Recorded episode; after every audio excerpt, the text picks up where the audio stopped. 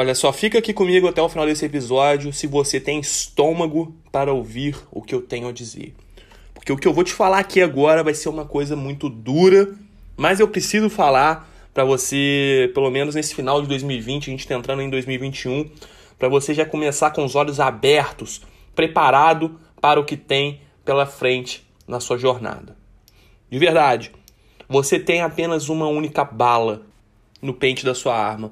Você tem apenas uma única chance na sua vida, pelo menos nessa vida aqui, né? A gente não sabe o que, que acontece depois, alguns com crenças de vida após a morte, enfim. Mas nessa vida aqui hoje que você tem, você tá ouvindo aqui isso aqui agora, você tem apenas uma única chance de fazer o seu sonho acontecer.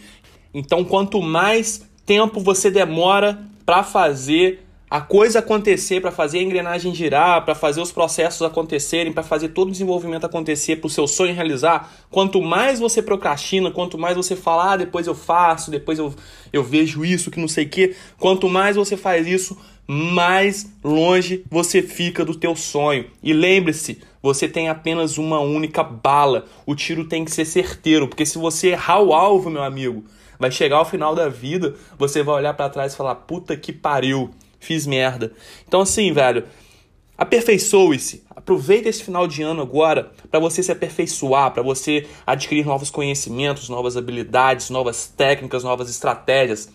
Segundo lugar, faça networking, conheça pessoas, se relacione, faça parcerias, Afinal de contas, quem quer ir rápido vai sozinho, mas quem quer ir longe vai acompanhado.